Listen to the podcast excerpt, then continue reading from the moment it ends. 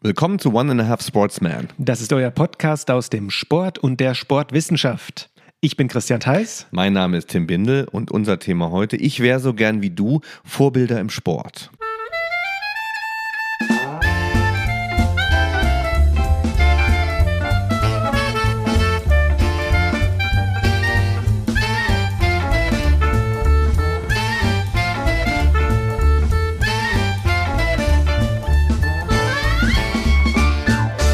Und ich muss immer aufpassen, dass ich nicht anfange, hier mitzusingen bei unserem Titel.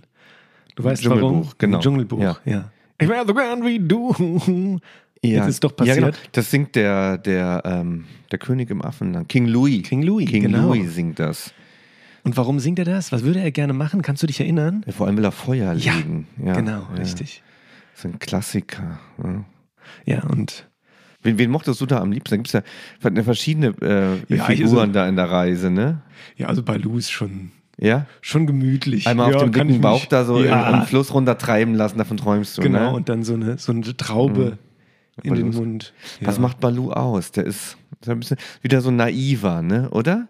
Der, der, oder der glaubt ans Gute, kann auch draufhauen, ist ein Bud Spencer-Typ, oder? Ja, ja ich Ich- würde jetzt eher gesagt, es ist so ein Hakuna Matata-Style. So einer. Ich weiß, ich bin gar nicht mehr, ja. Also so, ja, leben und leben lassen so ein bisschen. Und der bildet mit dem etwas überambitionierten und etwas ängstlichen, wie heißt der Panther? Mit dem bildet er ein Team, ne? Bagheera? Ja, richtig. Ja. ja richtig. Die beiden sind zusammen unterwegs, ne? Das sind Freunde. Wenn ich mich so richtig erinnere, Ja. boah, ich würde jetzt lügen, wenn ich dir eine Zahl nennen könnte, wie lange ich das Dschungelbuch nicht mehr. Ich glaube 20 Jahre. Ich schätze mal, das ist auch einer dieser Filme, wo keine einzige, wo kein einziges weibliches Tier mitspielt. Oder außer die, die Wolfsmutter, die am Anfang den, den Mowgli großzieht. Oder ist wieder Schlange, sowas. die Schlange K? Weiß ich nicht. Mit Sicherheit das, nicht. Ist das ein weibliches Ja. Tier? Man weiß es nicht. Alles, was älter ist als zehn Jahre, das kannst du, ist fast unter den Aspekten, ist Ja. mir aufgefallen. Stimmt. Ähm, als ich mit Kindern Fernsehen geguckt habe, du kannst das nicht mehr gucken. Das ist absurd schon.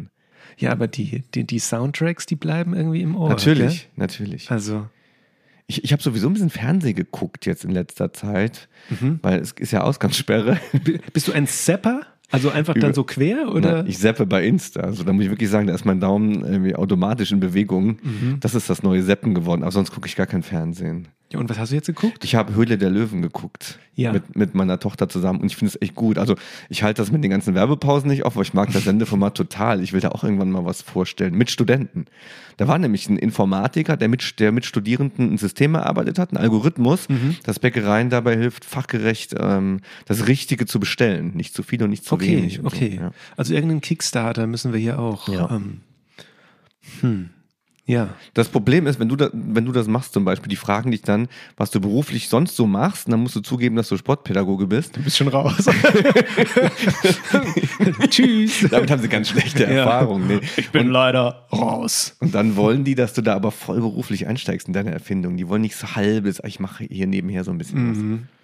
Ja, ich finde das immer, das hat ja auch viel mit Risiko zu tun, diese ganzen äh, Kickstarter-Projekte, wo du so von, von, also entweder, ich glaube, entweder funktioniert oder es funktioniert nicht.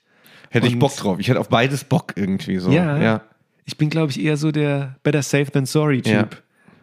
Also, Vielleicht kommt es noch. ja, vielleicht. Muss, muss aber auch nicht. Aber wenn man wirklich eine gute Idee hat und so überzeugt Ja, ist, dann, dann funktioniert es auch. Ne?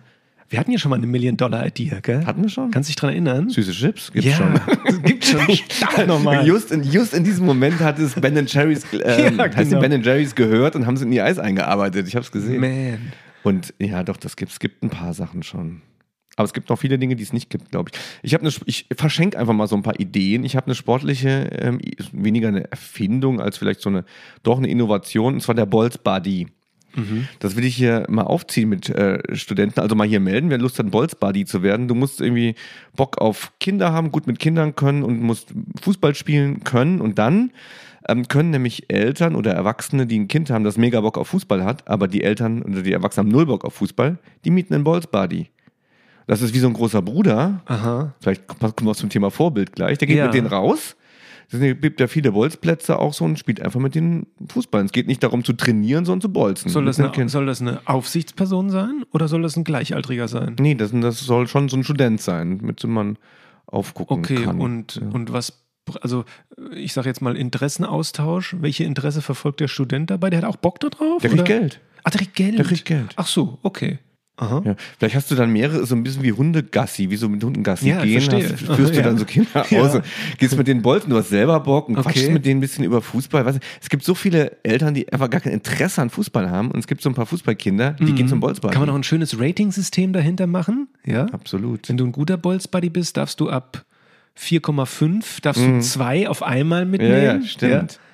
Die kannst du dir auch so aussuchen. Dann siehst du im Internet, was welcher Bolzbuddy welche Interessen hat, was für ein Fan von welchem Club er ist. Und das macht ja. Oh ja, das ist gefährlich. Das ist aber ganz das, geil. das schränkt schon sehr ein, dann, je nachdem, den, den Bolzbuddy.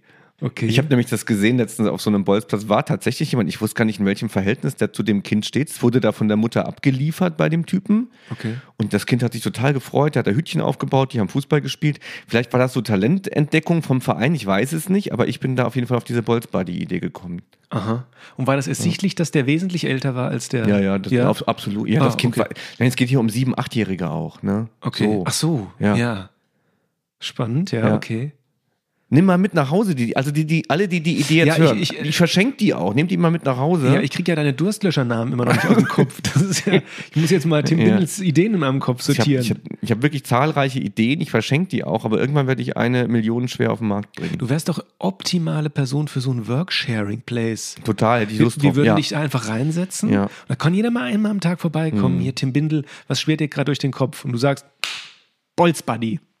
Genau, ich, such, Äh, ich suche eigentlich mutige Leute, die meine Ideen umsetzen und ähm, ich möchte 10% des äh, Firmengewinns einfach Mhm. haben. Übrigens, ein, ein Punkt zurück. Diese Zahlen, die dann immer so genannt werden, was Ja. jetzt die Firma gerade wert ist, finde ich ja teilweise immer.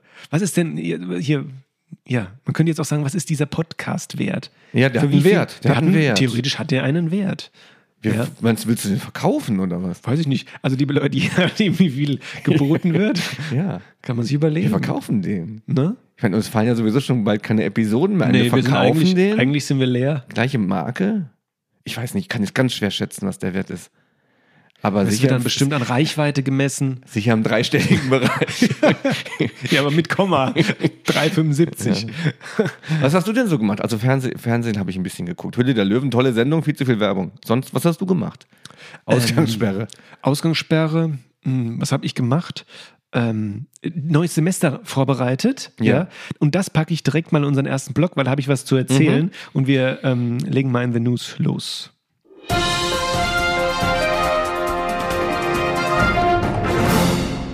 Ja, da bist du ja nicht ganz weg von mir, sage ich jetzt mal, aber das erzähle ich auch für draußen. Wir ähm, bestreiten ein Seminar gemeinsam und das äh, haben wir vorbereitet. Und eine Sache äh, finde ich beängstigend, muss ich ehrlich sagen. Ähm, ich finde, die Digitalität fühlt sich schon fast wie normal an. Mm. Also Mm. es ist, ähm, ich habe mir letztens überlegt, wie wäre das jetzt eigentlich, wenn du mal wieder in den Seminarraum gehst und einfach mit den Leuten sprichst und nicht irgendwelche komischen Videos da online Man müsste, stellst man müsste oder- eine Hose anziehen, auf ja, jeden Fall. genau. Müsste ich mal wieder waschen. ja. Nee, also das, das fand ich irgendwie so ein, ja, es war wieder normal. Drittes Semester digital war irgendwie, Mm. hat sich fast normal angefühlt. Und da habe ich gedacht, oh, schlechtes Zeichen irgendwie. Mm, Es war jetzt in den, ja, weiß nicht, Tagesschau, waren, kamen tatsächlich auch Studenten mal äh, zu Wort. Studentin hat äh, auch über die Probleme gesprochen. ne? Es ist schon, wird auch schon langsam klar, dass nicht nur Schülern das Schulleben fehlt, sondern Studenten das Studentenleben fehlt, wenn die Bücherei das einzige ist, was du irgendwie, wo du Sozialaustausch hast. Jetzt ist bei uns ja tatsächlich noch ein bisschen mehr. Die Studenten, die waren auf dem Campus heute, die hatten Leichtathletik, ich habe sie gesehen mit Maske und mit Abstand. Richtig, auch, ja. Also immerhin. Ja, es ist, ist zwar irgendwie ein Tropfen auf dem heißen Stein. Ich meine, wenn du hier von unseren Sportgeländen weggehst, ich war auch mal, äh, bin ja häufiger in der Bib unten und normalerweise ist so ein Weg, man muss sich das hier vorstellen, Mainz, wie weit ist das so? 200, 300, 300 Meter zur Bib runter ungefähr, so durch den Campus durch. Und da, ich würde mal wirklich sagen, da nochmal das blühende Leben, was so links und rechts von einem passiert. Und es ist aktuell wirklich Geist, Ghost Town-mäßig Mhm. hier. Also, Mhm. ja, schon, schon schade. Also wir hoffen, aber ist ja altbekanntes Thema, wir hoffen, dass das bald wieder irgendwie anders wird. Und aber schön, dass unsere Sportkurse, Mhm. sogar Schwimmen, ähm, konnte wieder Ja. in einem Blog stattfinden. Ja. Und da habe ich eine, eine Zuschrift gekriegt. Äh, die liebe Ilka hat mir einen kleinen Rüffel verpasst und den möchte ich natürlich auf meine Kappe nehmen und den hier kurz preisgeben, weil ich weiß nicht, ob du dich erinnerst, Episode 17. Du fängst schon leicht an zu Ich weiß es nicht. Ich, weiß Ja. ich glaube, ich kenne Ähm, Ilka. Ja, das kann gut sein. ja, Ja, ja. Ähm, äh, habe ich doch fälschlicherweise, wurde mir dann mitgeteilt, Brustschwimmen als Überlebenstechnik ähm, bezeichnet. Hast du? Ja, habe ich. Und stimmt Ging nicht? ich von aus eigentlich. Also wenn ich nicht Brust schwimme dann und im nee, Wasser. nee, muss nicht sein. Hat Sie gesagt, und das hat sie auch Ah, gut ja. erklärt, Ja, weil ähm, der Körper hat eigentlich genug Auftrieb, um sich auch so oben zu halten, ja, denn also ähm, Oh Gott, hoffentlich fasse ich das jetzt richtig gut zusammen hier. Ähm, denn Tauchen ist die eigentliche Überlebenstechnik. Also ich habe mir das dann so vorgestellt, kurz. ist aber spannend. Ja, Ja. und die meisten Leute ertrinken nicht, weil sie nicht schwimmen können, sondern weil sie nicht richtig atmen können. Um sich mit Atmen anscheinend irgendwie oben zu halten und Mhm, das Ja. klingt gut. ne? Das klingt so ähnlich wie mein Also Vater. viel, vielen Dank für den Hinweis. Natürlich Absolut. sowas, sowas Ja. immer gerne. Ja, Verbessert uns. Wir weil haben nie- wir haben manchmal schon so Halbwissen, was wir hier Wir haben nie raushauen. gesagt, dass das alles stimmt, was hier Nein, gesagt genau. wird. Ne? Das haben Eigentlich wir nie bauen gesagt. wir absichtlich ab und an mal einen Fehler ein, um sowas ähm, hervorzurufen. Es erinnert mich gerade an meinen Vater, der früher, ähm, früher macht er immer noch, der Stotter, Stottern therapiert. Und der hat immer, er sagt immer, Stottern ist, ist keine Sprachstörung, sondern eine Sprechpausenstörung. Oh, okay. Das ist ganz ähnlich irgendwie, ne, wenn man das sagt mit dem Schwimmen und dem Tauchen. Aber vielleicht muss ich mich auch nicht an jedem Gedanken teilhaben lassen, den ich so habe. Vielleicht, da habe ich nämlich jetzt gerade intensiv drüber nachgedacht, über den Gedanken. Ja. Ja, schön, ja. Mhm. Aha. Sprich, Pause. Ich hatte viel mit Stotterern äh, zu tun in Okay. meiner Kindheit äh, immer. Mhm. Ne? Und man, ähnlich wie es hier das Kids-Camp gibt, das mit Sport zu tun hat, gab es bei meinem Vater, der auch an der Universität gelehrt hat, auch ein Stotterer-Camp. Mhm. Da war ich auch immer mit und habe auch mitgeholfen, irgendwas gemacht in meiner, meinem frühen Erwachsenenalter. Das ist echt ein spannendes Thema. Auf jeden Fall. Joe Biden, Stotterer. Ja, Mhm. War ein starker Stotterer, zum Beispiel. war bei deinem Vater? War leider Terror. nicht bei meinem Vater, aber leider nicht bei, Ja. bei meinem Vater. Okay. Ja. Das war The News. Guck, wir haben schon immer, immer weniger passiert gerade Ja, aktuell. es- ja. wir Ich hab- dürfen. Hast du? Das du, stimmt eigentlich nicht. Ich habe dann- extra dann- nichts, weil ich habe immer was Sachen aufgeschrieben, die, die äh, mir noch passiert sind. Ähm, zum Beispiel Calisthenics wollte ich kurz mit dir drüber sprechen, Ja. weil ich jetzt tatsächlich auch in letzter Zeit ein paar Mal Outdoor äh, trainieren war. Wir kriegen vielleicht was hier hin, korrekt? Genau, wir kriegen was hier hin und mit, ich am Anfang habe ich immer so, wie bei vielen Dingen gesagt, oh nee, brauche ich nicht, macht keiner. Aber mittlerweile nutze ich es ganz gerne. Ich habe auch so ein Band, weiß nicht, wie es heißt, so ein Expanderartiges Band, das, Mhm. mit dem ich viel machen kann. Also jetzt ähm, gibt es auch Calisthenics-Anlagen vor der Haustür und sowas. Ich nutze das jetzt. Ja. Sind die offen gerade? Ich bin mir da. Das sind ja so Outdoor-Anlagen. Ja, Ja, doch, ja, ja, ja. Es gab mal eine Phase, da waren so Spielplätze zu, ne, sind sie aber nicht. Mhm. Nee, die sind offen, da kannst du hin und da habe ich ein bisschen was gemacht. Und ähm, ich würde es nicht als Morgenroutine bezeichnen, aber am Wochenende liebe ich das so. Am Sonntag morgens, wenn schönes Wetter ist, die Sonne geht auf, habe ich jetzt zwei, dreimal mit einem Kumpel gemacht. Ja. 8 Uhr morgens, sonntags, schön auf der Fitnessanlage. Da Das- gehörst du einfach mit zur arbeitenden Gesellschaft. und weißt du, was total witzig ist? Letztens habe ich erst Fitness äh, gemacht und dann noch ein paar Körbe geworfen. Okay. Und dann hat beim Fitness, als sich einer da verabschiedet hat, man hat da so nebeneinander trainiert, hat er gesagt, viel Erfolg noch. Und das gleiche ist mir beim Basketball danach passiert und der hat gesagt, viel Spaß noch. ah, ist geil, ne? Guck mal, geil. Das Schön. kannst du doch auch gut gebrauchen ja, für deine war, Dissertation. war bestimmt nicht absichtlich, aber trägt Nee. so, trägt so den, den Sinn. ja, man soll da Erfolg Dabei. haben, wenn man Fitnesssport betreibt. Ne, Ja. Spaß ist da nicht, nicht in Nee, erster Linie. Das, was man, es ist- ja. Der war eigentliche Spaß cool. kommt nachher, wenn man das Produkt anschaut. Ja, schön. Ja, also diese, so, so manche Sachen, äh, die verschieben sich. Mhm. Der Outdoor-Sport, der gewinnt schon gerade, weil drin einfach Mhm. zu ist gerade, Mhm. ja. Also ich habe so viele, ich meine, das war auch schon vor, wobei, das kam eigentlich mit den Anfängen von Corona, so viele Leute auf Inline-Skates gerade unterwegs, unfassbar. Mhm. Ja. Und da merkt man einfach wieder, wie wenig immer noch äh, ak- oder wie wenig ähm, äh, eben asphaltiert wird aktuell nur noch. Überall wird was gepflastert und so, Ah, ja. Und aha. hier auch bei uns in, in Ja. Mainz an der Rheinpromenade, ja, schwer zu fahren teilweise, ja. Entweder Mhm. Kies ein bisschen und dann werden immer so andere Wege gesucht, um eben ja ordentlich zu rollen. Mhm, Aber weiter Ja. so Richtung Winterhafen darunter, Da, da, geht's du besser, genau, richtig, ja. fahren. Genau, wenn man oben so startet, Zollhafen runter, da ist so. Ich habe mein. Longboard im, beim Teegut vergessen, neulich an der Kasse. Und was noch da?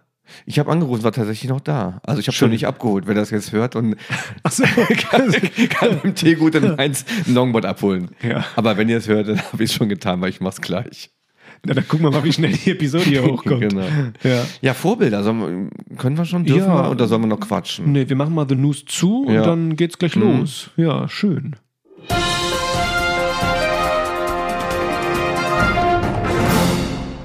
Ich habe noch einen Punkt für die Transition, Ja. die wir jetzt haben. Irgendwas, was du für dich so sagst, das habe ich für mich absolut neu entdeckt in der Pandemie. So, also abseits von Maske tragen, sag ich jetzt mal. Hm, Solange du überlegst, kann ich was sagen. Ja, mach mal. Ähm, kochen. Klingt Hm. ganz banal. Oh, da, da können wir gut reden. Ähm, ja, mach ich Klingt ganz gerne. banal, aber es entspannt mich zutiefst. Ja. Ähm, aber ich bin ein Abendskocher, das muss ich ehrlich sagen. Das ist mein Tagesabschluss. Also ich esse zwar auch gerne mittags, ja, alles gut, aber ähm, so abends um 8 Uhr rum, irgendwie halb acht, dann nochmal anfangen, irgendwie ganz entspannt mit Musik ein bisschen zu schnippeln. Ähm, schön. Hatte ich vorher Hattest du nicht so? Nee, hatte ich, noch koch nicht sehr so. gerne. Ja, Ja. sehr gerne. Und so Clean Food ist auch ein Thema, Mhm. dem ich gerne nachgehe. Nicht, weil es unbedingt jetzt irgendwie so ein Gesundheitsthema sein muss, aber einfach, weil ich gerne Produkte Definier das mal für unsere Hörer draußen, so. was das ist, Clean Food. Das sind Dinge, die tatsächlich in der Natur genauso wachsen Mhm. und gedeihen, würde ich sagen, die nicht in Fabriken noch äh, angereichert und nachbereitet wurden. Also ein Huhn, ein Ei, eine Tomate, ein Apfel, daraus ein Essen zu machen oder so. Ne? Ja. Das mache ich ganz gerne. Irgendwas, was dein Lieblingsprodukt ist? Äh, Meeresfrüchte, auf Oh, jeden Fall, ehrlich? so in die Richtung. Okay. Ja. Ähm, Also ich habe total, das ist ja schon ein bisschen länger jetzt, ich habe das Gefühl, das hat ähm, eine, ich nenne es jetzt mal Burgerkette, ohne den Namen jetzt zu nennen, Ja. hier in Deutschland etabliert, ähm, da als Pommes, ja. Ähm, ich habe das Gefühl, so seit vier, fünf Jahren gab es vorher die Süßkartoffel, gab es nicht. ja, Ja. gut. Mhm. Und die Süßkartoffel Ja, wurde mhm. durch diese Burgerkette, die jetzt wahrscheinlich jeder da von euch zu Hause kennt, ähm, äh, dann eben als Süßkartoffelpommes, ja, etabliert. Und seitdem äh, habe ich auch das Gefühl, äh, Mhm. hält die Süßkartoffel auch in andere, dann als Ofensüßkartoffel oder als Salat oder als Eintopf, ja. Äh, Oder habe ich davor was verpasst? Also ich hätte das Gefühl schon, gehabt, aber es ist, ist Ja. flächendeckend da reingekommen. Ja. Es kommen immer wie so ein paar Sachen rein. Edamame, was ich vorher wirklich Ja, nur beim Sushi-Laden kannte, gibt es jetzt tatsächlich auch in der Tiefkühltheke. Nicht überall, aber gibt es. Das total geil. Einfach Mhm. nur mit Meersalz. Aber das hat auch viel mit diesem Clean Food zu tun, was du gesagt hast, Mhm, oder, mhm. oder Healthy Food oder wie das auch im Fitness-Kontext heißt, weil ähm, da gibt es ja für jede Art der Ernährung aktuell irgendwelche, also es gibt, glaube ich, keine Ernährung, wo es kein Kochbuch zu gibt oder keine Empfehlung ähm, aller Arten von Diäten, über Ananas-Diät, über äh, was diese berühmte Kohlsuppendiäten Ja. oder sowas, ja. Es gibt ja auch so, so riesige Trends natürlich, die auch zum Teil, finde ich, wobei ich immer skeptisch bin, auch sinnvoll sind. I Quit Sugar Mhm. ist ja so eine Geschichte. Ne? Die hat jetzt, das ist eine Autorin, Sarah Wilson, glaube ich, die hat ihr ganzes I Quit Sugar-Ding verkauft, wie wir unseren Podcast danach. Ja? Genau, und da habe ich. Und hat sie erstmal einen Kuchen gebacken mit Zucker. Ne, ne, ja, genau. Zucker, Zucker geht da halt nicht, aber du kannst ja mit Ersatzstoffen dann was schaffen. Aber das ähm, finde ich auch eine große Herausforderung, weil ich schon auch eine Zuckersucht habe und hier und da gern ein. Zuckersucht, würdest du sagen? Ja, Ja? da, ja, doch. Was heißt denn das? Kinder Bueno essen müssen, nachmittags um 15 Uhr und ein bisschen nur noch daran denken können. Okay, ich bin nämlich auch ein süßer Frühstücker. Das ist so meins. Cappuccino Ja. und irgendwas. Ja, das ist süß, ja. Eis. Also wirklich ganz wegzulassen, so ist tatsächlich schon, ist schon krass. So. Das ist schwer. Und, Mhm. ähm, bin ich aber im Moment so dabei, weil ich viele Dinge auch gerne ausprobiere und ich glaube, das ist echt eine sinnvolle, sinnvolle Sache. Aber da wollte ich mal also unsere viel habe neue. ich das Gefühl, es kommt, also vieles habe Mhm. ich wirklich das Gefühl, kommt aus Amerika. Die Mhm. haben zum Beispiel, bevor das hier bei uns anfing mit diesem Mhm. Gluten-Verzicht, ja, ist das schon ein Jahr vorher, zwei Jahre vorher in Amerika, war da schon Gluten, äh, Mhm. das ähm, ja, geächtet, sage ich jetzt mal. Ja. Mhm. Und da habe ich immer so das Gefühl, sind wir hier immer hinten dran oder kommen wir auch selbst irgendwie auf Ideen? Also, Mhm. Ja. Ja, gut, ja. Thema Amerikaner- Vorbilder, gell? Amerikaner Auch. sind, sind schnell. The ja. Thema Vorbilder. Ja. Spätzle kannst du mal machen, wenn du das gerne machst. Kässpätzle, Mhm. äh, ganz toll, ganz einfach, ne? Wasser, Mehl, Eier, Dann habe ich so einen Spätzle-Schworb, so nennt sich das. Das drückst du dann durch so ein Sieb durch. Genau, oben auf dem, auf dem Kopf, äh, auf, dem, äh, auf dem Kopf. auf dem Topf. auf dem Topf. Auf dem Topf, genau. Ja, drückst genau. du rein ins Wasser. Das ist ein Mhm. ziemlich cooles Gericht. So. Okay. Mehr als Salz und Käse brauchst du dann Vielleicht nicht. können wir uns mal vornehmen, dass wir uns mal gegenseitig bekochen. Ja, ja, gerne.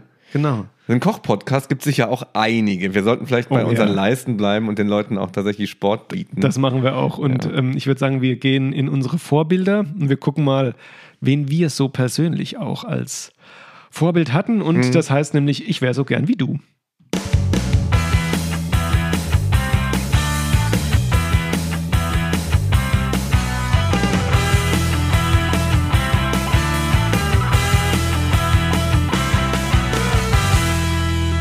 Wir können doch einfach mal ab und zu eine Off-Topic-Episode mal einfügen, wo wir sagen, Episode Mhm. 37, Off-Topic, kochen. ja, Punkt. Stimmt. Ja. Warum nicht? Gibt ja keine Regeln, die wir uns da so nee, aber schafft müssen. Personality. Ja. Schafft irgendwie authentisch. Wer weiß, was äh, draus wird. Ja, aber jetzt Vorbilder, komm. Also, Ja, ich habe mir lange Gedanken gemacht, wie wir das aufrollen, weil es gibt von verschiedenen Richtungen. ganz Ähm, einfach. Warum bin ich eigentlich ein Vorbild für dich? Ja, das ist die gute Da bist du Frage. doch hoffentlich der Podcast, vorbereitet. Der, und der Podcast ist beendet. Nein. Nein. Äh, hast du dir Gedanken gemacht, wie Natürlich wir das ich mir aufrollen? Gedanken- nee, aufrollen nicht, aber ich weiß- ich habe mir Gedanken gemacht Dann mach dazu. mal, ja. mach du, ich Ähm, ich wollte eigentlich mal zerstör's dann. grundlegend, ja, grundlegend anfangen, was äh, ähm, eine Vorbildtheorie ist oder Mhm. was mit Vorbildern zu tun hat. Und viel geht davon auf äh, Sigmund Freud geht viel Mhm. davon zurück, der das geprägt hat mit seinen Theorien. Und ähm, der beschreibt eigentlich die Vorbilder, also ein Vorbild als ähm, Identifizierung und das Ganze als psychodynamischen Prozess. Ja, und jetzt soll das eigentlich auch schon gewesen sein mit, dem, mit den schwierigen Fremdwörtern. Ähm, es bezeichnet also die Angleichung des eigenen Selbst, des eigenen Ichs an irgendwas anderes. Ja, also Sigmund Freud hat das eigentlich sehr positiv besetzt, also als Angleichung, als Orientierung an, etwas anderes. Und ähm, da möchte ich vielleicht eine Klammer von mir selbst hinsetzen. In anderen Theorien oder in anderen ähm, Dingen, was wir heute auch im Sportbezug sagen können, muss das nicht immer ein positives Vorbild sein. Es kann auch in die andere Richtung gehen. Ja, und ähm, vielleicht nochmal, warum das Thema auch für uns ganz kurz interessant ist, weil die Vorbildrolle sich unterscheidet, beispielsweise bei Kindern der frühen oder bei, bei Menschen der frühen Kindheit, so, wo dann viel die Eltern noch und die nahen Bezugspersonen Vorbildrollen einnehmen. Und dann, wenn es in die Pubertät geht, dass das dann eben Brüche, kann man dazu sagen, erleidet ähm, oder erfährt und dass dann andere Autoritäten, andere Orientierungen gesucht werden. Und das sind für uns in der Pädagogik natürlich auch spannende Phasen. So, das war so meine grundlegende Einführung. Konntest du damit was anfangen? Ja, Tim? auf jeden Fall. Also Ja, man okay. muss, glaube ich, kein Freudianer sein, um diese Theorien äh, für sich nutzen zu wollen. Das sind ja auch grundlegende Lerntheorien Ja, damit ja, drin. ja. Also, ne, dass man seine eigene, sein eigenes Tun auch mit den anderen abgleicht und dass man eben am Modell lernt, ne, wie das ja heißt. Und das ist vor allem äh, unstrittig in der frühkindlichen Phase, wo man das auch schon mehrfach nachgewiesen hat, sowohl im Kindergarten als auch im Elternhaus. Natürlich gucken Kinder, was äh, die da anderen, anderen da machen und machen das ähnlich, ob das ums Greifen, ums Lachen, wie auch immer äh, geht in der ganz frühen Phase und im, hin im Kindergarten dann zu Sprache und Sozialverhalten. Deswegen ist es ja so wichtig, auch im Kindergartenkontext eben Vorbild zu sein. Und da insbesondere positives Vorbild. Weil wenn wir dann sagen, eine, ich nenne es mal kritische Urteilsfähigkeit setzt mit den, ja, mit den ersten Zügen der Pubertät ein und wird dann ausgeprägt, dann kann ich eigentlich auch erst als Individuum entscheiden, ähm, natürlich weiterhin mit Abgleich mit Fremden, wie ist das denn jetzt da, was ich da als Vorbild vielleicht hatte? Und so haben auch viele Jugendliche teilweise schon Brüche mit dem Elternhaus erlebt, wo man sagt, nee, das ist eigentlich nicht das, wo ich mich selbst, wo ich mein Leben dran orientieren möchte. Kann, Ja, kann ja. eine harte Erfahrung sein. Ja, gut, das, das kann man, das kann man in der Jugend entwickelt sich das dann. Da würde ich gerne noch drüber sprechen, auch wie, so, wie das so zwischen, zwischen Nähe und Distanz zu Vorbildern ähm, sich entwickelt. In der frühkindlichen Phase ist das ja besonders prekär eigentlich und sehr, sehr wichtig, eben ein gutes Vorbild zu machen. Und da gibt es ja die großen Diskussionen. Gott sei Dank gibt es das nicht mehr. Ähm, in den meisten Zusammenhängen Strafe. Also beim Strafen, da weiß man ja jetzt äh, mittlerweile auch schon seit langer Zeit, dass Strafen ist ein Vorbild für Kinder, weil sie dann selber zu strafenden Menschen werden. Nicht, weil sie so zwingend dann ihr Verhalten ändern, sondern da gibt es ein äh, Syndrom im, im, Kindergarten, dass dann so Polizeikinder aus den äh, Kindern werden, die andere mehr oder weniger verpetzen, mhm. ähm, wenn sie merken, dass da so ein Re Regime, ein Regiment geführt wird im Kindergarten, das viel bestraft wird und dass man etwas nicht tun darf. Da weiß man heute, dass das ganz, das ist das, das sind die falschen Vorbilder. Jetzt haben wir schon angesprochen, ähm, einerseits ähm, Thema Kindergarten oder vielleicht auch Grundschule, ja, also so in der, in der frühen Kindheitsphase. Aber ähm, um einen ganz kurzen, auch äh, einen dritten Part noch zu nennen, ähm, also Familie, also mhm. äh, Kindergarten, Schule und Familie. Aber der Sport und die mhm. ersten sportlichen Betätigungen spielen natürlich auch eine ja. große Rolle. Mhm. Großer Punkt, Trainer und Trainerinnen. Mhm. Mhm. Gleiches Thema. Ne? Also jetzt könnte man sich mal die Frage machen, was, stellen, was ist denn eigentlich ein gutes Vorbild im Sport? Jetzt geht es vielleicht noch gar nicht so darum, ähm, Sport so zu treiben wie die Person, sondern ein menschliches Vorbild zu sein. Was denkst du denn, was das ist? Mhm. Also ich musste ähm, äh, zur Vorbereitung auf die Episode lange über dein Beispiel nachdenken, was du zum Ende der letzten Episode genannt hast, so mal eigentlich so in einem Nebensatz, wo, man drüber, wo wir drüber ein bisschen ge, geschmunzelt hatten. Das war, wo du in, bei einem Jugendtraining oder Kindertraining teilnehmen durftest und einer hat im Fußball so ein bisschen Faxen gemacht und irgendwie was anderes gemacht und wurde dann aber vom Trainer sowas von in den Senkel gestellt, ja, Thema Strafe oder Ansage, wie auch immer. Und ähm, da ist dann die Frage, ähm, wo ja wir auch drüber gesprochen haben. Viele würden dieses Verhalten eben verteidigen des mhm. Trainers, des Beaufsichtigenden ähm, und manche eben nicht. Und da ist ja die große Diskussion, was ist denn jetzt das, was die Leute damit, und ich möchte den Begriff nochmal nennen, der ist wichtig, metasportiv mhm, ja, verbinden. Ja. ja? Ja, darum geht es bei dem Vorbild, ja. Genau. Also ein guter Trainer ist ja nicht deswegen ein Vorbild, weil er einem gut Sport beibringt, sondern es geht ja aus dem Sport raus und es geht ja in einen menschlich, sozialen, auch moralischen Bereich rein. Genau. Ja. Und das sind dann so ganz große Begriffe, die man eigentlich auch so schwere Begriffe wie ähm, Durchhaltefähigkeit, Selbstdisziplin, ähm, die man dann auch später irgendwie auf den Beruf überträgt, wo man sagt, wenn das schon ein Kind leistet, ähm, das schafft dann auch im Beruf durchzuhalten und ehrgeizig zu sein, eventuell noch fair, sich fair zu verhalten. Ähm, inwieweit das im Berufsleben immer äh, zum Erfolg führt, sei er jetzt mal aktuell so dahingestellt, ja. Ähm, ja, was ich so von meinen äh, Freunden aus der Wirtschaft mitkriege. Ähm, aber okay, also diese Effekte werden ja einem, einem Training im frühkindlichen Alter zugeschrieben. Mhm. Also man guckt sich das ja genau an. Ich erinnere mich auch mal zurück, als ich mit 15, 16, 17 im Verein war und da waren, keine Ahnung, 35, 40, 45, 50-Jährige. dann hat man sich das schon mehr oder weniger genau angeguckt, was die da so machen. Da geht es gar nicht so sehr ums Training, sondern es geht dann auch mal um weiß nicht, Vereinsfeier, nach dem Training noch zusammenzusitzen, wie die mit anderen reden, was die reden. Und das ist unwahrscheinlich viel, ähm, was da an Daten äh, kommt für junge Leute. Und da, da, daran misst sich ein Vorbild im Grunde so. Und ähm, da muss man, das ist für uns auch als Pädagogen besonders wichtig, also in der sozialen Arbeit, aber auch in der Schule, aber auch im Verein muss man eben sehr, sehr darauf achten, was sind das für Menschen, nicht für Trainerinnen, Trainer, Lehrerinnen und Lehrer, was sind da für Menschen, die da agieren mit den Kindern. Die müssen ja nicht zwingend ein Vorbild werden, aber sie müssen potenziell zu einem werden können, so durch ihr Verhalten. Das ist nicht einfach. Also nochmal die Frage, was muss eigentlich ein, was macht ein Vorbild aus? Hattest du mal im Sport ein Vorbild? Vielleicht können wir mal über unsere Vorbilder sprechen, mal gucken, ob die tatsächlich. Mhm. Also ein wirkliches Vorbild hatte ich wissentlich gerade in der mhm. Tat nicht. Aber, jetzt kommt so ein kleines Aber, weil ich spreche, bevor wir so eine Episode auch aufnehmen, immer noch mal mit so ein paar Leuten, hol mir so ein paar Blitzlicht zu dem Thema ab. Und äquivalent zum Vorbild, ja, wird von vielen Leuten aus der Kindheit Fan ähm, gesetzt ich war Fan mm. von dem und demjenigen und wollte irgendwie so sein wie der.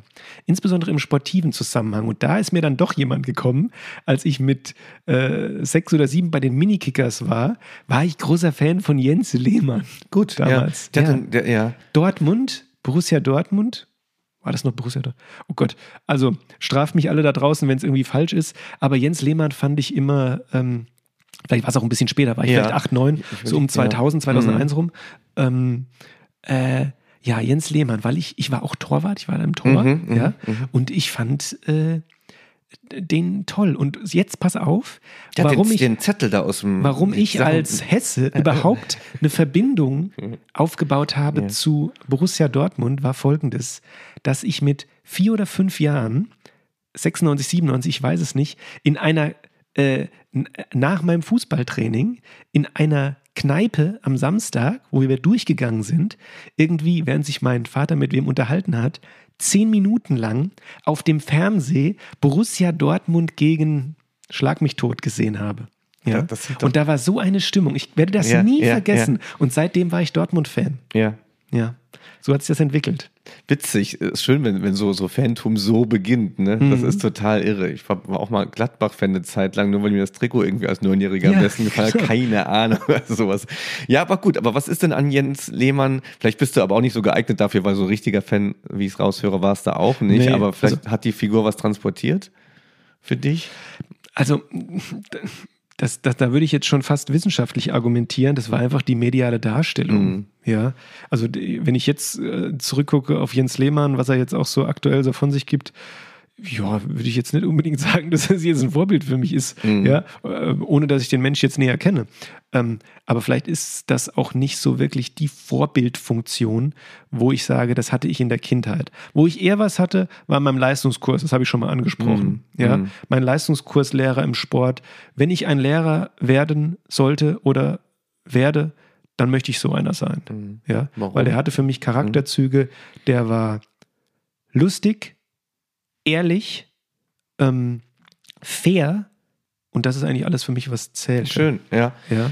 Es ist ja, in der Psychologie sagt man auch, ich meine, es gibt natürlich diese Vorbilder und da können wir auch über das Wort Idole eigentlich sprechen. Ne? Es ist so ein Mhm. Idole ist ein bisschen das überhöhte Vorbild, von dem wir ähm, gar nicht so äh, viel wissen wollen. Es gibt eine Art Verehrung mit drin. Das, das Vorbild, der Psychologe ähm, sagt, ja, das taugt eigentlich nicht so sehr als Vorbild. Das Vorbild Mhm. findet dann doch eher in der Nähe statt, so wie du sagst, wo ich also eine emotionale Verbindung aufbauen kann. Also tatsächlich im Elternhaus, in der Schule, Ja. große Schwester, große Bruder, ähm, Erzieherinnen, Trainerinnen, Trainer. Das sind also die echten Vorbilder. Und nichtsdestotrotz ähm, gibt es das ja im Spitzensport immer wieder Vorbilder oder Idole. Ne? Und da hat mal ähm, 1993 in der Nike-Werbung äh, Charles Barkley, Basketballer, ja, gesagt, ich bin kein Vorbild. Aha. Ich bin kein Vorbild und ich will es auch überhaupt nicht sein. So, ne? Ich kann es gar nicht sein. So. Da, da gibt es ja. viele, viele spannende ähm, äh, Veröffentlichungen oder Abhandlungen drüber, inwieweit Vorbilder, ähm, inwieweit Spitzensportler sich das gar nicht Mhm. aussuchen dürfen. Mhm. Die sind es einfach, Ja. weil sie medial dargestellt werden, so wie sie dargestellt Ja. werden. Und das macht ja aktuell diese Diskussion, das wissen ja wahrscheinlich auch alle, die schon zuhören, ähm, über die jungen Fußballer mit ihren extravaganten Lebensstilen und ja, da muss ich auch, da muss ich heute auch durchatmen, wenn ich es, das so. aber es wird ja in der so Pädagogik sehe. auch sehr stark genutzt, also auch Vorbilder zu wählen. Ne? Auch gerade ähm, im Fußball zu sagen, da kommt, kommt jetzt jemand, der stellt sich mal vor einer Klasse oder der wird jetzt irgendwie für ein bestimmtes Thema, das soll der transportieren für junge Leute, das ist ein Vorbild. So, ne? Und die muss man sich schon genau aussuchen. Und ich glaube, da wird auch Wert drauf gelegt, dass die ganz bestimmten äh, ganz bestimmte Charakterzüge aufweisen. Zum Beispiel gibt es ja auch große Fairplay-Preise und sowas. Ne? Also Mhm. ein Vorbild jetzt vom DUSB oder von irgendwelchen, äh, weiß nicht, pädagogischen Verbänden, die würden sagen, das muss irgendwie so Fairplay haben, da muss ganz klare Statements zum Thema Doping haben. Also nie kein Ben Johnson, niemand, der kein ähm, Jan Ulrich kann mehr ein Vorbild sein in Ja. dem Grunde. Also ganz klares Verhalten zu, zu Doping. Ähm, moralische Verhaltenswerte, Empathie, Altruismus. Also mir geht es nicht nur um mich, sondern, ne, das haben sie alle gelernt, um die Mannschaft oder um was anderes. Und dann, was besonders wichtig fin finde für ein sportliches Vorbild, ist eine Balance aus extremem Streben nach Erfolg und gleichzeitig Spaß trotzdem noch. Mhm. Der ganz Verbissene ist doch auch nicht das Vorbild. Aber guck, jetzt hast du zum Beispiel vom, was war das, vom DOSB oder was hast du da die, die Werte? Fairplay, ja, Fairplay. mhm. Das sind ja Sachen, die wünschen, die wünscht sich eine erwachsene Mhm, Gesellschaft mhm, oder die wünschen mhm. wir uns eigentlich als Vorbild. Aber von welchen Fußballern, sage ich jetzt mal, oder von welchen Sportlern tragen die Kids die Trikots? Mhm. Das sind die, die die meisten Tore ballern. Und wenn die dann da äh, in irgendwelchen anderen, ich sage jetzt mal Vorbildkategorien eben total abstinken, ist aber dieser Leistungsaspekt ja. für viele einfach ähm, der steht oben auf. Da haben andere Vorbilder, ist schwerer. Das müssen wir uns, das müssen wir uns eingestehen. Und dann ist es auch egal. Also wenn die Leistung stimmt, dann gerne auch so ein Bad Boy irgendwie. Genau. Andere ja. sind ja Spießer, da so ein Fairplay-Preis und oh, ja. die anderen der und so.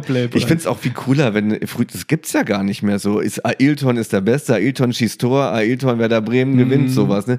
Jetzt so, ja, es ist ein Tor, aber es ist für die Mannschaft so bla bla bla. Ne? Ich habe etwas ganz Spannendes gelesen im, zum Thema Vorbilder. Ähm, ist vielleicht ein bisschen Nerdwissen oder ein bisschen was für Nerds gerade, aber ein Vorbild oder ein anderes Individuum ist für ein äh, für einen Menschen besonders spannend ähm, und das haben, wurde verglichen mit ähm, äh, der osmotischen Diffusionsgeschwindigkeit. Sagt ihr das was? Nein. Ja? Ähm, hat einfach den, äh, den Ansatz, dass wenn der Konzentrationsunterschied von zwei Flüssigkeiten sehr hoch ist, ja, also du hast äh, ein Wasser, das ist gar nicht gesalzen, ein Wasser, das ist voll gesalzen bis oben hin, dass sich das sehr schnell austauscht, mhm. ja, wenn das irgendwie in einen, einen äh, Topf geschüttet wird. Und so wurde das mit Vorbildern beschrieben, dass natürlich ähm, medial präsentierte Vorbilder besonders interessant sind, wenn sie von meinem eigenen Ich gerade sehr, sehr stark mhm. abweichen. Und das ist natürlich ähm, in der Diskussion spannend, weil man sagt, wenn jemand medial präsentiert wird und dann noch irgendwelche anderen ähm, Items dazukommen, wie ich finde die Leistung toll, die derjenige bringt, bietet das für ein Individuum besonders starke Orientierung. Mhm. Ja. Lass ich jetzt mal so ja. wirken. Ja, fand ich ganz, fand ich ganz spannend. Ja, ja. Kinder sind natürlich dann auch total ähm, geflasht von dem, was da äh, Profisportler so bieten. Also die haben auch schon einfach eine große Verantwortung. Ne? Na klar, ähm, kann man jetzt nicht als ein totaler ähm, Altruist dann unbedingt damit rechnen, dass man viele äh, Follower hat oder Fans oder wie auch immer. Mhm. Dennoch äh, achtet man natürlich sehr darauf, dass Vorbilder, die so äh, medial präsent sind, dass die auch ein gutes Vorbild eben für junge Leute sind. Ja, wer ne? achtet da drauf, Tim? Muss ich, das ist ja die Sache. Wer achtet da drauf? Ja, die, die allgemein die mediale Darstellung, ja. ähm, zumindest die öffentlich-rechtliche, ja. ähm, achtet da doch drauf. Ähm, ja, man wünscht sich doch zumindest den mhm. Sportstar, der genau. nicht irgendwie sich millionenschwere Autos kauft, die gegen die Wand fährt und Drogen nimmt und Franck Ribéry, keine Ahnung, fragwürdige äh, Dinge tut oder ähnliches, das wünscht man sich ja zumindest. Mm. Ne? Und es gibt ja durchaus auch Vorbilder, auch in politischen Zusammenhängen aktiv werden im Sport, wo man sagen kann, das ist für junge Leute ja schon tatsächlich, hat ja schon eine Gewalt, ne? wie jetzt zum Beispiel sich aufzulehnen gegen Rassismus zum Beispiel. Ja, ja. Wirklich ehrlich zu sagen, wie Kebernick in, in in, äh, in, den USA im, im Football zum Beispiel. Ich glaube schon, dass das auch Vorbilder findet. Ne? Oder ähm, wenn man auch ähm, ja, aber auch gerade wenn man so an, an Ausgrenzung und Ungerechtigkeit denkt, kann auch ein Vorbild sein, jemand, der es eben schafft, der es mit viel Arbeit mhm. daraus schafft. Ne? Und das hat man ja mal sowohl im, im, in der afrikanischen Leichtathletik als auch ähm, zum Teil im Boxen oder, oder ähnliches. Finden ja auch Kinder gerade in, in schwierigen Bildungszusammenhängen dadurch ja tatsächlich auch Motivation und Vorbild. Da macht er zum Beispiel auch Alba Berlin in, in der Gropius-Stadt, ähm, arbeitet tatsächlich auch mit den Ideen, dass da vor Vorbilder kommen, ja. dass man über den Sport eben dann da irgendwie rauskommt. Ja. Ne, das muss, darf man ja auch nicht vergessen. Und spannend in der Diskussion ist natürlich auch noch, dass, das hatte ich anfänglich schon mal angesprochen, dass es auch im Sport, du hast auch eben schon mal Jan Ulrich oder so genannt, ja, dass es auch ähm, negative Vorbilder gibt, wo man sich mhm. ganz klar von abgrenzen möchte. Es gibt dieses Wort nicht negative Vorbilder. Im Deutschen sagt man ähm, eher so, das ist ein schlechtes Beispiel. Mhm. Also dieser Mensch ist ein schlechtes Beispiel. Ja? Mhm. Ähm, und da gibt es natürlich auch ähm, äh, Dinge, man kann unsere Sachen umdrehen, die wir gerade gesagt haben, äh, im sportlichen Zusammenhang. Faul sein, nicht fair spielen, eben kein Durchhaltevermögen haben. Das findet man vielleicht eher abseits mhm. vom, vom Leistungssport in der eigenen Gesellschaft, aber das sind, oder beziehungsweise im eigenen Umfeld, aber das sind genau die Dinge, die dann ähm, eben äh, auch für, für die eigene Entwicklung dienlich Mhm. sind, dass man sagt, so möchte ich nicht sein. Also, aber Vorbild an sich ist ja immer positiv besetzt. Es gibt halt echt viele falsche Vorbilder. In der Jugend kommen die ja alle. Ne? Ich Mhm. hätte auch gern ein paar gehabt, habe ich aber nicht richtig gefunden. Apache 207 lange nicht mehr erwähnt. Ich habe mich auch sehr distanziert von seiner Musik, die nur noch schlagerartig ist, wie ich finde. aber ähm, ja, wie gerade auch ähm, Sexualität äh, vorgelebt wird oder Männlichkeit äh, vorgelebt wird, das sind falsche Vorbilder, denen viele folgen. Ich glaube, das kann man, da muss man kein Pädagoge sein, um, um zu erkennen, dass da einfach viel viel Mist unterwegs ist, ne? Ja. Schablonen, die und wenn, wenn Eltern, Geschwister, Lehrer da, da nichts unternehmen, dann gibt es einfach viele, viele Lebensentwürfe. Ja, ich weiß nicht, ich will jetzt möglichst schnell reich und stark und, und groß und mächtig werden. Donald Trump ist sicher auch ein sehr falsches Vorbild für viele Menschen und ähm, da kann man entgegenwirken auch, ne? Muss man auch als Pädagoge. Und genau in dem Zusammenhang, absolut, da schreibe ich voll, und genau in dem Zusammenhang wird klar, es geht immer mehr in die Superlativen. Mhm. Ja, also immer größer, schneller, reicher, weiter. Auch in Social Media, was man da sieht. Ja. Mein perfektes Beispiel ist einfach Körperkultur. Darf Es- Pamela Reif ein Vorbild sein ja, für junge Beispiel, Menschen? als ne? Beispiel, ja. Ähm, es muss immer ähm, größer werden, es muss immer ähm, äh, definierter werden, äh, es muss äh, ein geileres Tattoo sein, wie auch immer, ja.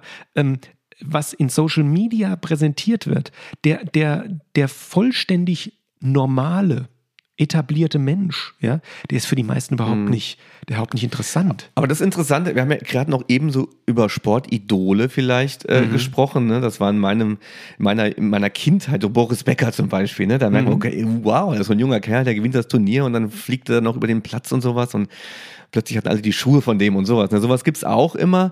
Jetzt sind wir wieder auf dem Weg, auf dem Weg Vorbilder, wo ich sagen würde, da muss so ein sozialer Bezug sein. Witzig, dass du so Social Media ins Spiel bringst, weil da ja vermeintlich irgendwie so eine Zwischenebene ist. Die sind ja berührbarer als Boris Becker für mich. Genau. Sie sind aber nicht die Schwestern, die Brüder, die Eltern und die Lehrer, aber sie sind trotzdem berührbar. Also ich würde schon sagen, da ist so eine Art sportives Vorbild medial unterwegs tatsächlich. Vollkommen richtig und das liegt an einer Sache. Das liegt an der Sache, dass diese, äh, nennen wir sie einfach Influencer oder diejenigen, die eine größere Gefolgschaft haben, diesen Austausch forcieren.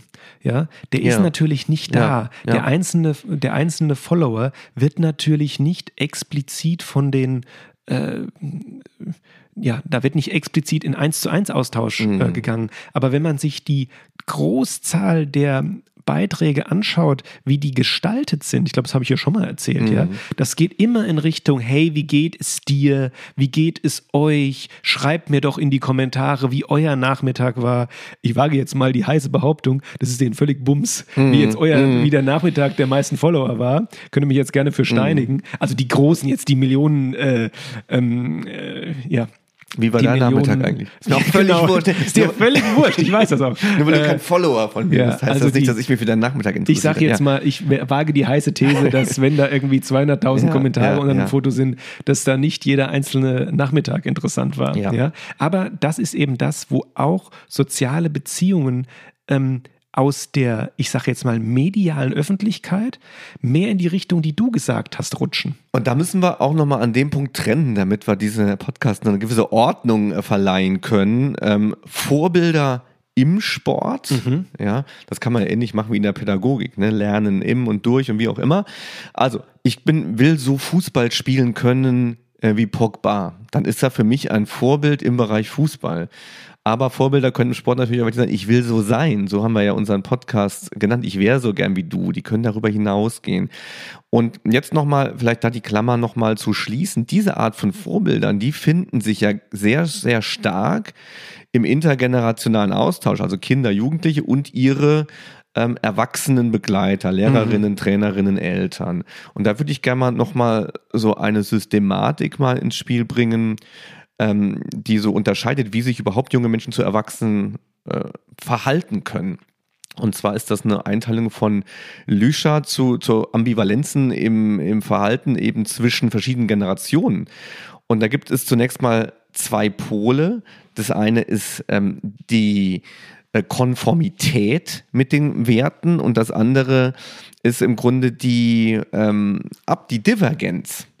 Ja, Mhm. also Ja. Ähm, wenn ich kann mich mit den mit den Werten identifizieren von einem von einem Eltern oder ich divergiere dazu. Ich kann nur ein Vorbild werden als Erwachsener, wenn ich mit meinen Werten konvergiere. Also wenn junge Menschen fühlen, okay, das, das will ich auch so, ne? Okay, man muss, im, man muss erfolgreich sein im Sport, das will ich auch.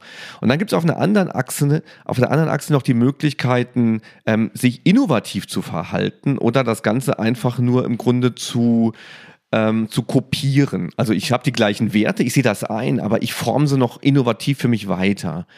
Oder ich reproduziere einfach das Gleiche. Ich kann Vorbilder in beiden Bereichen sein. Also ich kann Jugendlichen vormachen, wie man lebt. Und dann gibt es welche, die werden das so genauso nachahmen. Und es gibt welche, die, die mit den Werten übereinstimmen. Zum Beispiel, du musst etwas tun, etwas erreichen. Die werden aber noch dazu innovativ. Also die ganze Fitnessbewegung ist im Grunde eine innovative Ausgestaltung gleicher Werte, die viele Erwachsene auch mit Kindern teilen. Insofern gibt es per se viele erwachsene Vorbilder im Sport zurzeit, wenn sie diesen, diesen Wert haben, ja, verbessere dich, mach was, tu was. Und jetzt gibt es in der Jugendphase aber auch die Möglichkeit, da divergent zu verhalten, sagen, ich mache da nicht mit, das ist für mich überhaupt nicht wichtig. Und dann besteht die Möglichkeit, sich außerhalb dieser regulierten erwachsenen Kontexte Vorbilder zu suchen, in Szenen, ja, Ja. die ganz andere Dinge Mhm. wollen. Das hat mir früher so ein bisschen gefehlt. Ich habe Szenen immer verpasst irgendwie. Okay. Ich wäre gern mit Ich glaube, ich eingestiegen in den. Ich glaube, ich auch. ich wäre gerne in Grunge mit eingestiegen, als Nirvana kam. Äh, ich wäre gerne in der mal Punk-Szene gewesen. Ich habe es alles immer irgendwie verpasst. Es war mir alles doch nicht wichtig genug. Ich fand es alles doch zu schablonenartig. War ich, war ich in der E-Sport-Szene? Ist eine gute Frage in jetzt an mich selbst. War ich in der Szene? Hm. Also wir müssen übrigens noch eine E-Sport-Folge machen, aber das nur am Rande. Ja. Also, nee, ich kann mich auch gerade nicht erinnern. Ja, richtig, die Werte zu teilen mit jemandem, ne? Auch zu Ja. sagen, okay, ich löse mich los von dem, was ich, was Erwachsene, was, was das so ein ganz normales Mhm. Leben sein soll, mache ich mich los und ich suche nach alternativen Setzungen. Mhm. Aber egal, wo sich der Jugendliche jetzt hin entwickelt oder für welchen Weg er sich entscheidet, ja, eine Quintessenz möchte ich schon nochmal mit rausgeben hier ähm, in dieser Folge, dass sich zumindest die Erwachsenen, die sich in allen Kontexten mit jungen, mit jungen, mit jungen Menschen, Kindern, Jugendlichen ähm, bewegen und da ähm, eventuell sogar eine autoritäre Position haben im Sinne eines Trainers, eines Lehrers einer, oder einer Trainerin, einer, einer Lehrerin, ähm, dass die sich bewusst sind, dass sie eine Vorbildrolle einnehmen können, beziehungsweise auch ähm, sich der äh, ja ihrer eigenen Wertigkeit bewusst sind, weil ich mh, eine kurze Episode aus meiner eigenen Trainerausbildung in verschiedenen in verschiedenen Kontexten, ähm, da ist die Pädagogik, sage ich jetzt mal, oder der ähm, ich sag mal der Umgang mit Kindern in den besonderen Phasen in meiner Sportart doch sehr kurz geraten, muss ich Mhm. ehrlich sagen. Wenn ich da nicht noch Vorbildungen hätte aus meinem Studium, huh, Ja, man kann sich aber Da auch ein bisschen sagen, als Lehrkraft hm. oder Trainerin, Trainer angucken, wie Vor Vorbilder funktionieren. Und dann, man kann sich nicht vorne hinstellen als Lehrkraft und sagen, ich will, dass alle Sport treiben und sportlich werden. Ich bin selbst ein toller Sportler, lebt das vor.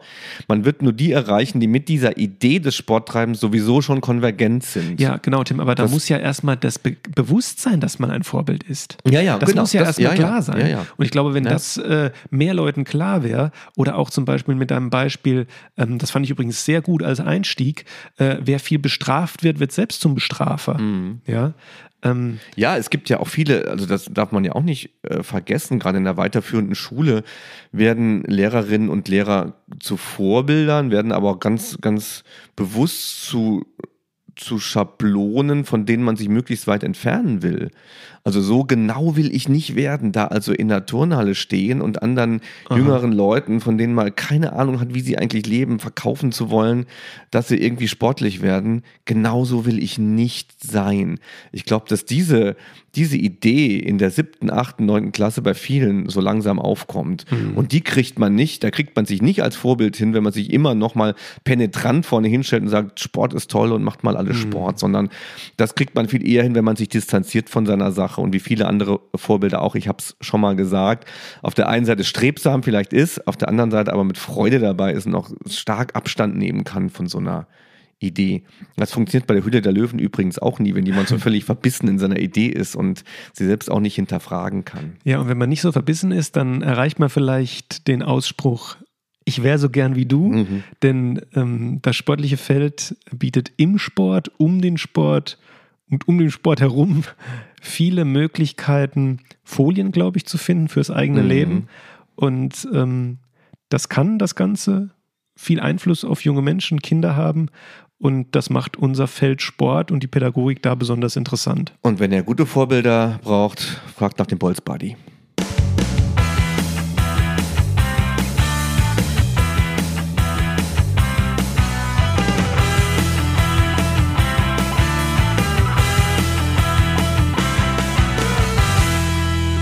Weißt du, welcher Begriff nicht gefallen ist? Der Held.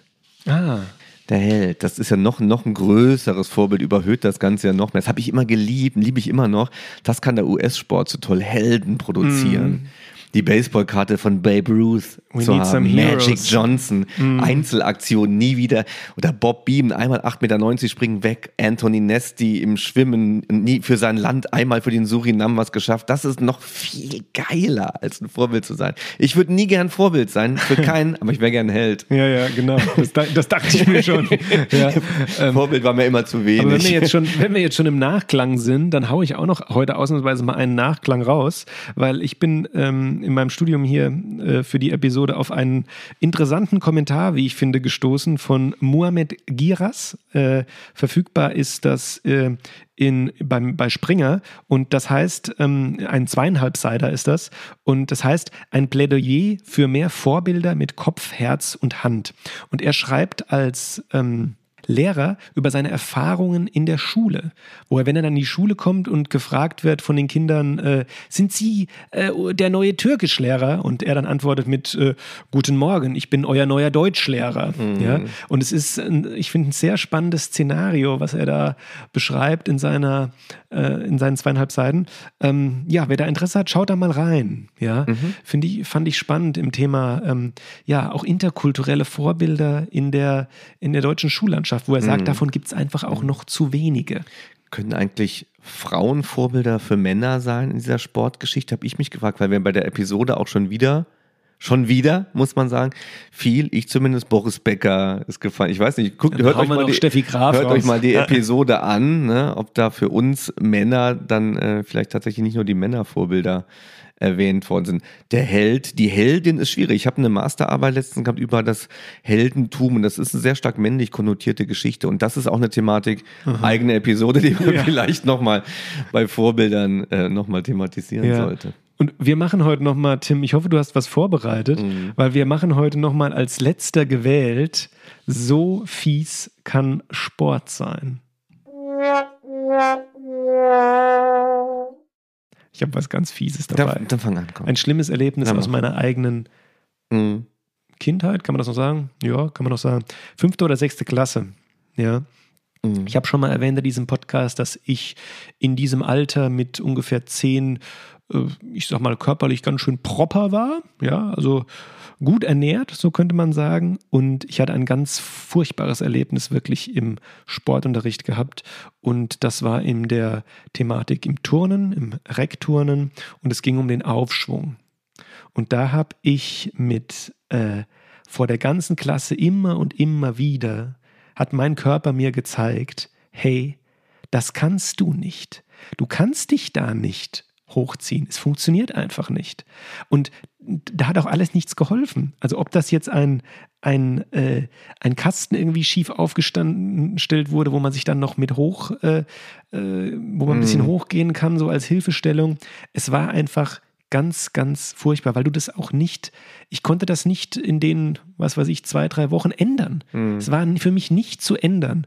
Und ähm, habe mich dann auch ja immer wieder auch hinten dann wieder angestellt und ja, es war un, un, wirklich furchtbar. Ja, und was das Furchtbarste noch war, und Hätt, das hättest du es gern gekonnt? ja, natürlich. Mhm. Natürlich ist es gern gekommen. Warum? Ja, weil das cool aussah, was die Ah, anderen da gemacht haben. okay. Hoch und dann noch Umschwung, ja. Mhm. Und ich kam noch nicht mal mit meinen Beinen da hoch. Ja. Und jetzt kommt das Interessante, das Schlimmste an der ganzen Geschichte dann noch, wenn mich dann noch zwei Leute da, weil sie dann alle gesagt haben, ja, komm, jetzt, wir helfen dir mal, da rumgewuchtet Mhm, haben mhm. und dann mich zwei vorne die Beine hoben und dann oben auf die Stange, ich auf die Stange geknallt war, wo man normal denkt, yes, jetzt hast du es geschafft.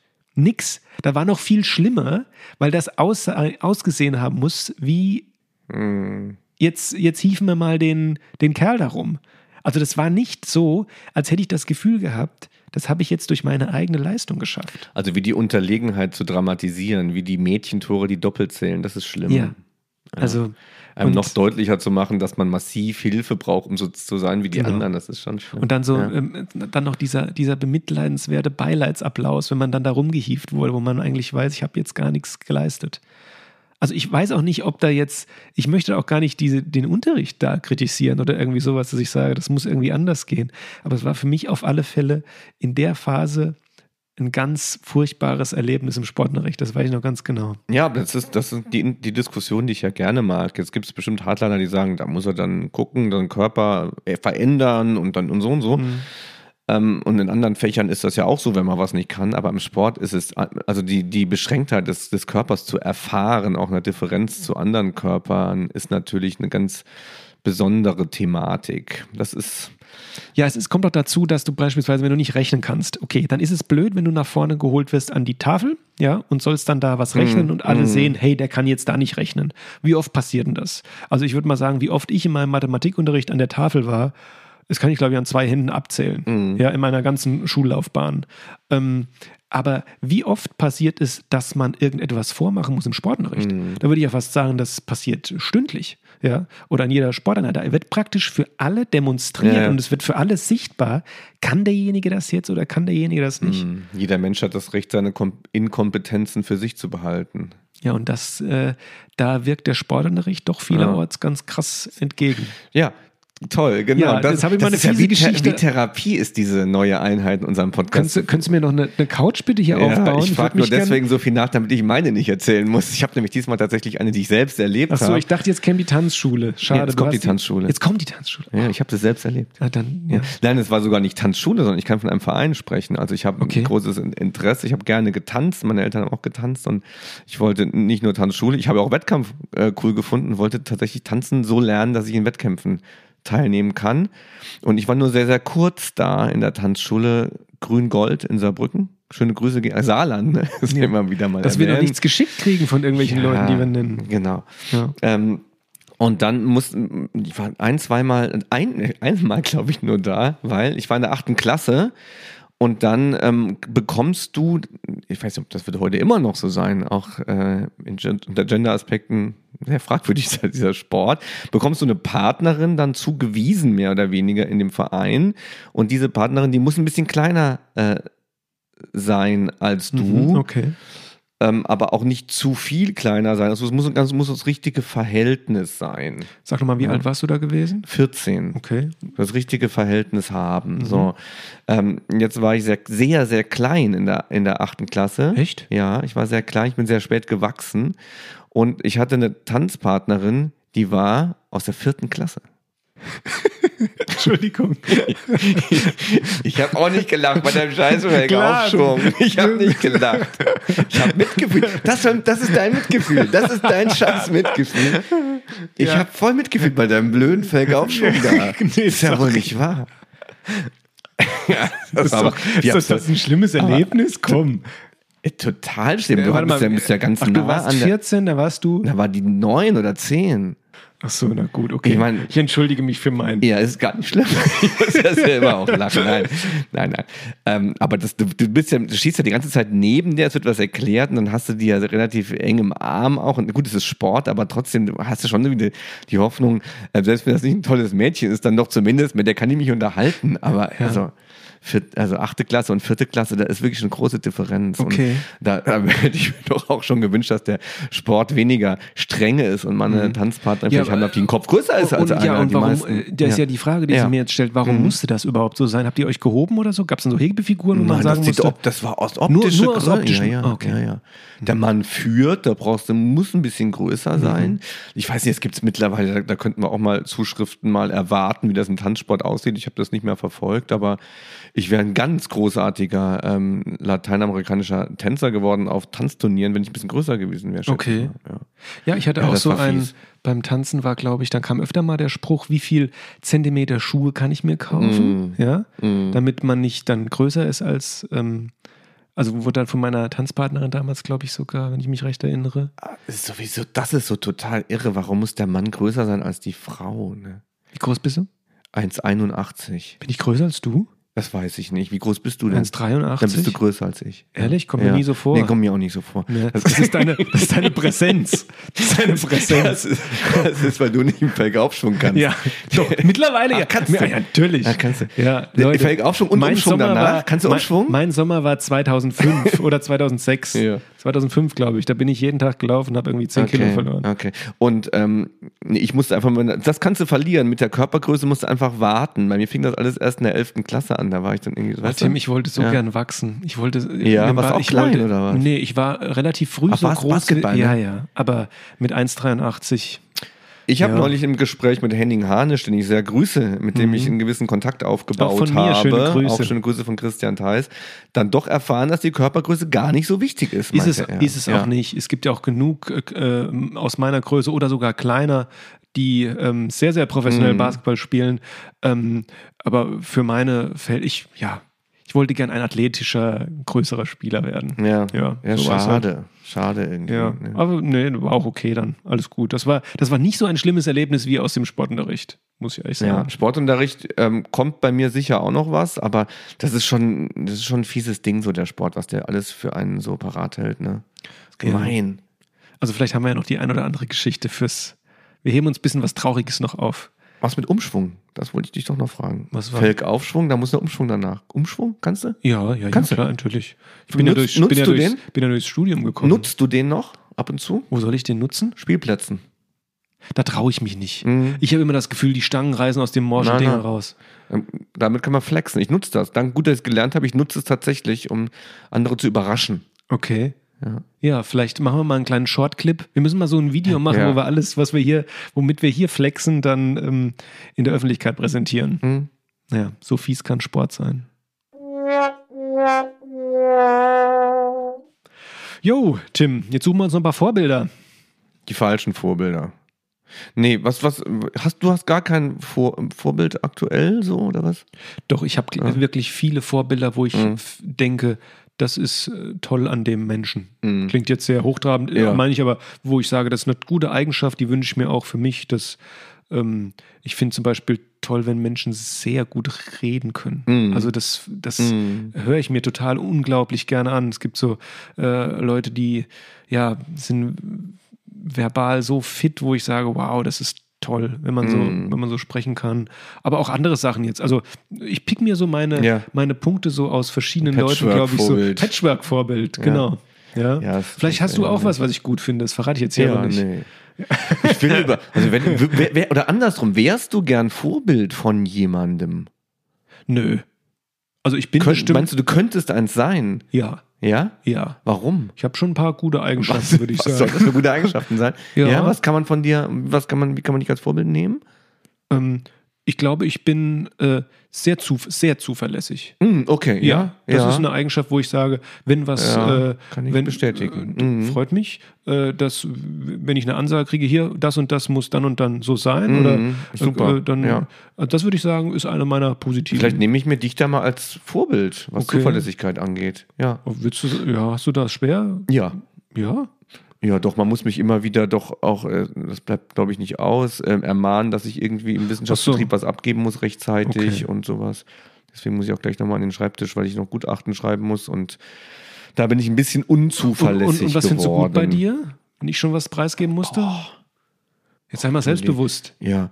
Ach so, das ist wie so Vorstellungsgesprächen, da muss man immer irgendwie was Schlechtes annehmen. Du musst Genau, mich fragen, was ich musst- überhaupt nicht kann. Nee, du musst bei Also, Vorstellungsgesprächen musst Ja. du was, äh, was Gutes schlecht verkaufen. Das sind doch so diese Einmaleins der Vorstellungsgespräche. Ach so, ich da wirst du dann, da wirst du dann gefragt, ähm, was äh, äh, würden Sie bei Ihnen oder was ist ne, warum würde ich, sollte ich sie nicht einstellen? Mhm. Da musst du sowas sagen wie, ja, ab und an bin ich etwas zu perfektionistisch. Ja. Genau das. Ja. genau. Nein, vielleicht, also ich hoffe, dass ich, dass es, bei Studenten darf man ja vielleicht auch hoffen, dass man ein gewisses Vorbild äh, sein kann, die Dinge nicht zu früh zu dogmatisch zu sehen. Das versuche ich zumindest auch immer zu vermitteln, dass alles auch eine andere Seite hat und dass Mhm. man vielleicht mal aus seiner eigenen Sichtweise mal absehen muss und die andere einnimmt. So das versuche ich zu vermitteln. Ich weiß nicht, ob ich dann zwingend ein Vorbild sein kann, aber eigentlich will ich auch überhaupt keins sein. Ich glaube, ich Ja, eigne ich- mich da ähnlich wie Charles Barkley auch nicht wirklich Ja, dazu. manchmal kann man sich das nicht aussuchen, glaube ich Mhm. auch. Ich glaube, sucht sich jemand aktiv auf, aus, ich möchte ein Vorbild sein? Pff, Weiß ich nicht. Sagt man jetzt so, ich will jetzt will ein Vorbild Ich möchte ein Vorbild sein. Nee, es wird ein Eisbär sein, das Lied. Habe ich falsches Lied im Kopf gehabt. Ich dachte, das heißt echt, ich möchte ein Vorbild sein. Ich wäre so gern wie du. ja, schon, also hatten wir ja am Anfang. ja. Ja. Ja, vielleicht kann ich äh, vor, selber, selber Vorbilder. Ich muss tatsächlich sagen, äh, dann grüße ich einfach mal, vielleicht hört das ja. Eckhard Balz war tatsächlich äh, mein, mein Doktorvater, ähm, äh, später auch so ein, ein starkes Vorbild. Mhm. Auch in, jetzt, wo ich selbst auch äh, mit Studenten arbeite, muss ich sagen, man guckt sich vielleicht doch auch in seinem Job irgendwie von dem einen oder anderen, mit dem man zu tun hat, Auf jeden ab. Fall. Ne? Den ich hiermit auch, oder den wir hiermit auch herzlich mal einladen Ja, hier absolut. zu uns. Gell? Ja. Toller Mensch, tolles Vorbild. Auch jemand, Übrigens der auch, auch, rhetorisch sehr, also sehr, Ja, ja, sehr ja. gut. Ja. Ja, schreibt auch Gedichte und auch jemand, der nicht sich so äh, verbohrt in seine Sichtweisen und Mhm. seine Berufung und so. Das finde ich immer wichtig, dass man irgendwie weiß, dass man in ganz schön irren Wahnsinn existiert und nicht behaupten kann, dass man die Weisheit gefunden hätte. Ja. Schön. Dann gucken wir mal, begeben wir uns so ein bisschen auf die Reise. Liebe Leute da draußen, wenn ihr äh, wen habt, wo ihr sagt, das ist doch ein universell einsetzbares Vorbild, dann schreibt uns das Mhm. mal und wir zerlegen euer Vorbild hier bei Ja. uns. Oder wer Ja. glaubt, selbst ein Vorbild zu sein, wir suchen noch. Oh, traut sich das wer? Hm, vielleicht. Traut euch das, Leute. Ja. Wo sind die Vorbilder da Ja, draußen? Wir suchen, wir machen eine Wall of Vorbilder. Hier in unserem Aufnahmestudio hängen wir Mhm. Bilder auf. Zu jeder Fähigkeit oder jeder Eigenschaft suchen wir ein Vorbild. Vielleicht steigt dann auch der Podcast wert und dann verkauft man, wenn er ganz oben ist. Wir an, Maschmeier. Ja. So, jetzt ist Schluss. Jetzt wird hier erstmal Durstlöscher getrunken. Yes, und äh, Macht euch auch einen auf. ja, das war One and a Half Sportsman. Ähm, ihr habt eine Frage, Und wir hatten mal wieder zwei Antworten und die eine hatte Christian Theis. die andere Tim Bindel. Bis zum nächsten Mal. Ciao, ciao. Tschüss.